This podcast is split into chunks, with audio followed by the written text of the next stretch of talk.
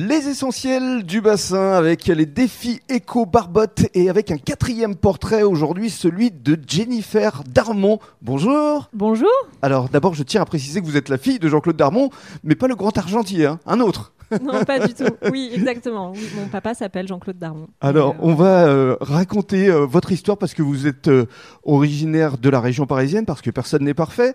Mais vous êtes arrivé ici sur le bassin il y a combien de temps exactement, Jennifer? Ça va faire un an et demi maintenant qu'on a emménagé à Gujan. Oui, et vous avez donc créé depuis huit mois le petit café où on se trouve, qui est en fait un salon de thé. Oui, tout à fait. C'est un, un petit café qui est en fait un salon de thé. Alors racontez-nous comment est né justement cet endroit, parce que vous étiez réunis avec plusieurs mamans euh, à la sortie de l'école, c'est ça Que vous étiez avec un thermos de café à l'époque? Oui, effectivement, en fait, ça vient vraiment d'un besoin de se réunir euh, entre parents après avoir déposé les enfants à l'école. Comme beaucoup de parents, on avait envie de se retrouver un peu et de discuter entre adultes et on n'avait pas vraiment d'endroit où le faire.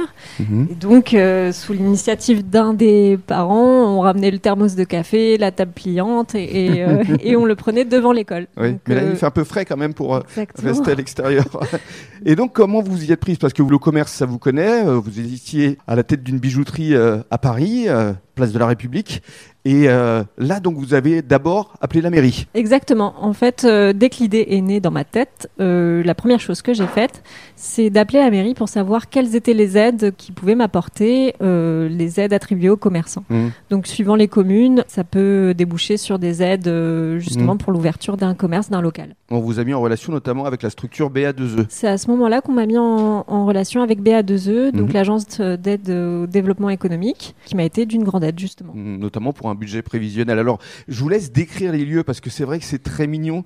C'est vous qui avez peint les murs de rose. Oui, tout à fait. En fait, euh, c'était une page blanche, donc Mhm. euh, très propre. Euh, Il y avait plus qu'à mettre ma touche personnelle et effectivement, le rose en faisait partie. Le rose, les fleurs et, et tout ça. Oui, c'est très verdoyant. Il y a un- une véritable atmosphère ici. Oui, en fait, j'avais vraiment envie de créer euh, un endroit cosy où Mhm. on a envie de rester. Déjà, on a envie de venir, on a envie de rester et on a envie de se retrouver. Un endroit qu'on a envie de partager avec des amis et, euh, ou de la famille pour un moment de détente et euh, voilà, un instant de partage. Alors ici, vous proposez évidemment café, thé, mais aussi euh, milkshake, smoothie euh, ou autre. Et puis vous exposez même une artiste d'ici du bassin. Oui, en fait, moi j'ai à cœur de mettre en avant les entrepreneuses du bassin, Mhm. alors que ce soit voilà des artistes comme là ici on a les, les, les Croquis. créations, les croquis de Véronique Cohu, Mhm. Mais ça peut être aussi, je sers également de, de lieux de rencontre pour les des différentes associations. Mhm.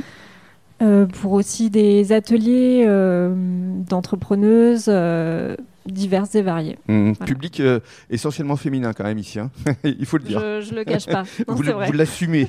Complètement. Parlez-nous maintenant justement d'éco-responsabilité. En quoi le petit café est-il éco-responsable? Alors déjà, c'est une façon de travailler qui pour moi est venue très naturellement parce que c'est des pratiques que je suis déjà à la maison, Mhm. donc euh, le tri des déchets, faire attention à la consommation d'eau et euh, Le moins de plastique possible. le moins de plastique possible, ça, ça me tient vraiment à cœur. Tout Ouais. ce qui est boisson, euh, ce ne sont que des contenants en verre. Tous les laits que j'utilise euh, sont bio et de préférence dans des contenants en carton. Mhm. Donc voilà, j'essaye vraiment d'appliquer au mieux des pratiques éco-responsables qui puissent aussi, moi, me faciliter la vie. Et enfin, pour conclure, grosse actualité à partir d'aujourd'hui, à partir de ce jeudi, vous allez désormais ouvrir non-stop du matin jusqu'au soir avec une formule snack le midi. Voilà, exactement. Je vais proposer euh, du snacking salé, mais euh, fait maison, qui saura, j'espère, euh, plaire à mes clients. À découvrir ici au cœur de Gujan-Mestras. On va donner l'adresse justement du petit café. On est au 147 avenue du Maréchal de Lattre de Tassigny. Merci beaucoup. Merci à vous.